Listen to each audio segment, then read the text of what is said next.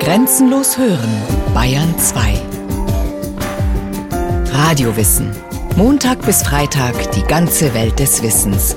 Kurz nach 9 Uhr und 15 Uhr.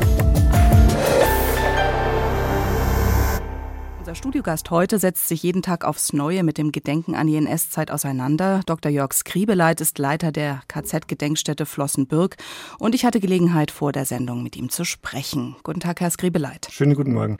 Herr Skribeleit, der Mensch verdrängt gern unbequeme, hässliche Kapitel, vor allem wenn sie mit einer Schuldfrage verbunden sind. Wie kann denn das Interesse an den Opferschicksalen der NS-Zeit trotzdem wachgehalten werden, ohne dass wir dabei vielleicht abstumpfen? Puh, das sind ja ganz viele Fragen schon in einer. Der Mensch verdrängt gerne. Dazu würde ich gerne was sagen. Ich glaube, Menschen verdrängen generell. Das kann ja jeder bei sich beobachten, wenn es schwierige Dinge zu erinnern gibt. Das betrifft nicht nur die Täter oder wenn man selber verantwortlich ist für was Böses, Schlimmes, sondern es betrifft ja auch die Menschen, die Schlimmes erleiden mussten. Das ist, glaube ich, nicht nur bezogen auf die Opfer oder Täter des Nationalsozialismus so. Und es sind nicht nur Individuen, sondern es gibt ja auch Gesellschaften und Kulturen, die verdrängen. Und das führt uns, glaube ich, direkt in unser Thema. Die Bundesrepublik Deutschland nach 1945 oder das Land Bayern hat natürlich viele Bemühungen unternommen. Also man kann verdrängen als was Passives, man kann aber auch aktiv verdrängen. Und ich glaube, äh, die Erinnerung an die Lager, an die Verbrechen in den Konzentrationslager, an den Holocaust von Seiten der Verantwortlichen, und damit meine ich auch eine Gesellschaft, die sich diesem stellen muss, hat sehr viel aktiv dazu beigetragen, nicht erinnern zu wollen. Das mhm. kann man am Umgang mit den Orten der Lager sehen, das kann man an den vielen Friedhöfen von KZ-Todesmarschopfern sehen und an vielen anderen Beispielen. Der Begriff der Gedenkstätte, damit verbinden wir heute vielleicht auch etwas ganz anderes als zum Beispiel vor 20 Jahren. Was hat sich da verändert in den letzten Jahren?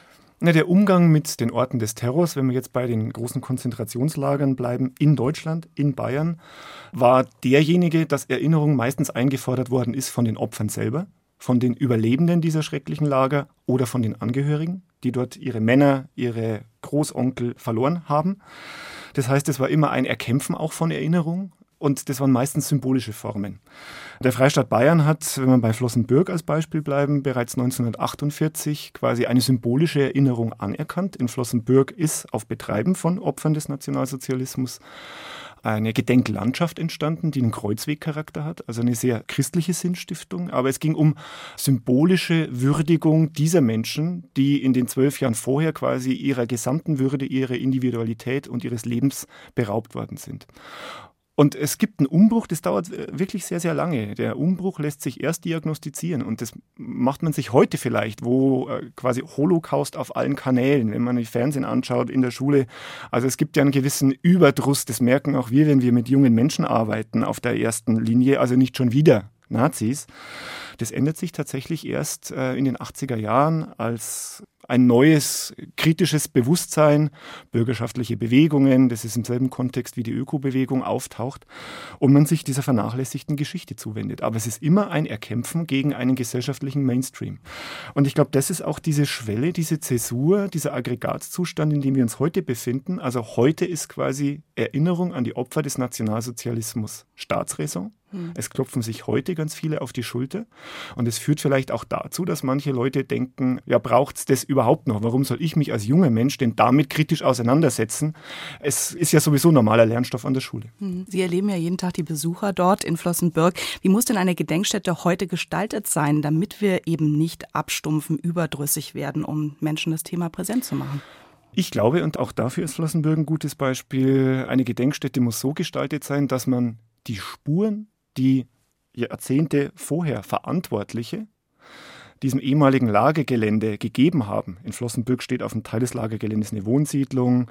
Es steht eben diese kreuzwegartige Gedenkstätte drauf, dass man diese Spuren nicht tilgt zugunsten eines neuen Master Narratives. Es geht nicht um ein Erzeugen vermeintlicher Authentizität, sondern es geht darum, dass was vom Lager noch da ist, zu präsentieren, als Quelle zu benutzen, Menschen aber gleichzeitig auch klar zu machen, die uns heute besuchen, das ist nicht das Lager, wie es 1945 von den Amerikanern befreit wurde, sondern es ist das, was 70 Jahre später Verantwortliche oder Nichtverantwortliche aus diesem Gelände gemacht haben. Mhm. Und gerade in dieser Erkenntnis liegt ein unheimlicher Gewinn. Also wenn Schulklassen merken, die nach Flossenbürg kommen und denken, auch nicht schon wieder Nazis, da stehen private Häuser dort wo Baracken waren, dann kommt sofort, selbst von den Unaufmerksamsten, die Frage, wie kann man denn da wohnen? Und allein in dieser Frage liegt ja schon ein Aufklärungspotenzial. Mhm. Wir haben gerade auch viel in unserem Beitrag über den Obersalzberg und den schwierigen Umgang mit diesem Ort gehört, der nun ganz anders ist als Flossenbürg. Das hat ja auch so einen gewissen Sensationscharakter teilweise schon gehabt von Besuchern, die dorthin kommen. Wie viel Sensation und wie viel vielleicht auch Routine verträgt so ein Ort? Ich glaube, das sind genau die Spannungsverhältnisse, die Sie beschreiben. Also das ist ein Ort, das sind Orte, die wahnsinnig viel aushalten müssen. Es sind sehr öffentliche Orte mit ganz viel Perspektiven drauf und Erwartungshaltungen. Und die Sensation ist immer mit dabei. Es gibt Leute, die zu uns kommen, die nur das Krematorium sehen wollen, enttäuscht sind, dass es keine Gaskammer in Flossenbürg gibt, genauso wie Leute auf den Obersalzberg pilgern, weil sie irgendwie eine unmittelbare Spur von Adolf Hitler suchen. Also diese Motive gibt's und ich glaube, man muss versuchen, mit ihnen zu arbeiten, sie aufzufangen und sie eben nicht zu bedienen. Und das unterscheidet uns von normalen Museen. Also normale Museen machen Besucherforschung, um mehr Besucher zu erzeugen und ihren Interessen nahezukommen. Wir haben eine unheimliche Menge von Besuchern und wir müssen oftmals die Erwartungen ganz bewusst brechen um diese Geschichtsbilder auch zu verändern. Wie sieht überhaupt richtiges Gedenken aus? Braucht es dafür dann nur den Ort oder vielleicht auch Zeitzeugen, die das beleben? Ich finde die Frage super, die wird mir in letzter Zeit häufig gestellt, aber ich glaube, sie ist falsch. Ich glaube, dass es richtiges Gedenken überhaupt nicht gibt. Es gibt verschiedenste Formen von Gedenken oder Erinnerung, auch diese Begriffe kann man ja schon hinterfragen, oder einfach Geschichtsinteresse oder Geschichtsbewusstsein. Und da haben die Orte einen Eigenwert und da haben natürlich auch die Zeitzeugen einen ganz, ganz großen Eigenwert. Und genau auf die Zeitzeugen wollen wir gleich näher kommen. Vielen Dank, Herr Skribeleit. Wir sprechen später noch weiter. Wir wollen uns jetzt zuerst mit dem Leben eines der bei uns bekanntesten jüdischen Zeitzeugen des Holocaust beschäftigen, Max Mannheimer.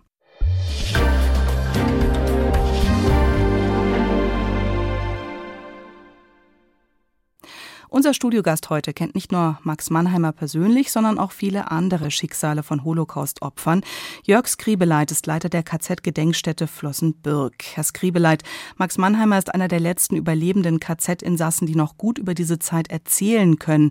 Menschen wie Mannheimer sind unser lebendes Gedächtnis. Wie sehr arbeiten Sie in Flossenbürg denn noch mit Zeugen aus dieser Zeit? Wir arbeiten sehr intensiv mit Zeugen aus dieser Zeit, aber es ist nicht das Regelangebot. Wir veranstalten einmal im Jahr ein großes Treffen ehemaliger Häftlinge. Das sind immer zwei Wochen im Juli und versuchen da möglichst viel Menschen aus ganz Nordbayern, jungen Menschen, aber auch Erwachsenen, Kontakt zu ermöglichen. Wir machen das seit fünf bis zehn Jahren. Das wollte ich dieser Frage aber noch hinzufügen. Viele vergessen immer in diesem Betrauern, dass diese Menschen uns leider irgendwann demnächst verlassen werden dass das nicht zum Standard gehörte lange Zeit. Genauso wie der Umgang, den wir heute gewohnt sind mit KZ-Gedenkstätten, nicht der Mainstream war. Max Mannheimer, wenn man ihn näher kennt, kann erst seit 1985 erzählen. Also da ist bei ihm was passiert. Hat auch einen langen Weg gebraucht. Der hat, ja. Es hat einen langen Weg gebraucht, auch auf der Seite der Opfer. Wir kennen viele, diejenigen, die heute erzählen, waren damals die Jüngsten. Und es kommen immer noch neue in Anführungszeichen, die nicht in Flossenbürg waren, zu diesen Treffen. Und wir kennen viele, die das erste Mal, wenn sie kommen im Jahr 2011, 2012, gesagt, ich konnte vorher nicht drüber sprechen. Also die sind heute in ihren 80ern. Mhm. Und das ist ein Aspekt, der mir ganz wichtig ist. Mhm. Also nicht immer nur die Konsumentenseite, wer hört ihnen zu, sondern auch, ab wann können denn diese Menschen erzählen und was treibt sie dann an, wie Max Mannheimer, möglichst vielen Leuten möglichst viel erzählen zu wollen. Also es sind immer wieder neue Zeitzeugen oder Angehörige von Zeitzeugen, Zeitzeugen, die dann zu Ihnen kommen. Was bewegt die?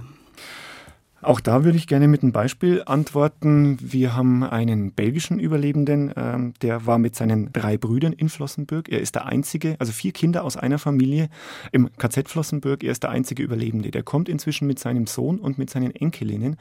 Und die haben ein unglaublich tolles und bewegendes Gespräch gemacht in Belgien, auch in Flossenbürg, mit der Enkelin und mit dem Sohn. Also er kann gar nicht mehr so reden, er sitzt nur noch dabei, wo es darum geht, was hat denn quasi die Geschichte des Vaters und des Großvaters aus der Familie gemacht. Und da sind wir plötzlich in was unglaublich Aktuellem und in was unglaublich, ich kriege fast eine Gänsehaut, wenn ich Ihnen das erzähle, in auch was sehr, sehr menschlich Dramatischem, weil man merkt, dass diese Geschichte eben keine Geschichte ist, sondern dass sie Familien, nicht nur in Belgien, nicht nur die Enkelin von Max Mannheimer, nicht nur in Israel bis heute prägt. Und wenn es uns gelingt, dieses Bewusstsein auch heutigen deutschen, bayerischen Generationen zu vermitteln, dann ist auf einmal Geschichte was ganz, ganz Brisantes.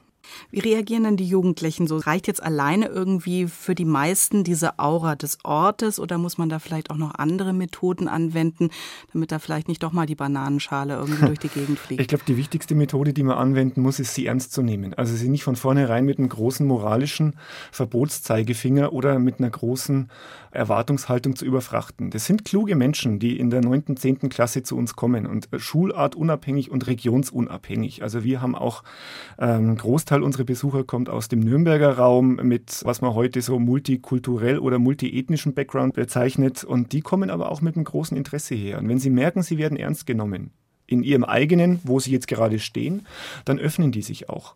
Und ich bin da überhaupt nicht pessimistisch. Also es ist immer wieder eine Herausforderung, aber man muss sie ernst nehmen. Mhm. Und dann lassen sie sich auch ein auf Geschichte, die sie in der Schule vielleicht wenig interessiert oder diese im Fernsehen durchseppen, weil sie was anderes sehen wollen. Und den Begriff, den Sie gerade verwendet haben, die Aura, also wir merken das schon. Auf einer wissenschaftlichen Ebene sage ich immer, diese Orte haben heute keine Aura mehr. Äh, da sind mal Menschheitsverbrechen passiert.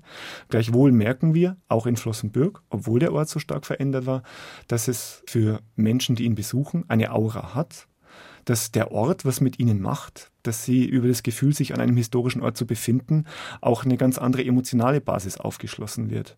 Und das ist auch die Hoffnung der ehemaligen Häftlinge, die ja auch merken, dass sie am Ende ihres Lebens stehen, dass die Orte, an denen sie so gelitten haben, das quasi übernehmen, was sie dann nicht mehr übernehmen können. Herr Skribeleit, vielen herzlichen Dank für diese Informationen. Vielen Dank. Jörg Skribeleit ist Leiter der KZ-Gedenkstätte Flossenbürg und das Gespräch haben wir vor der Sendung aufgezeichnet. Falls Sie übrigens mehr über die Geschichte von Flossenbürg erfahren möchten, Bayern 2 ist Kulturpartner der KZ-Gedenkstätte und auf unseren Internetseiten bekommen Sie viele weiterführende Informationen unter bayern2.de.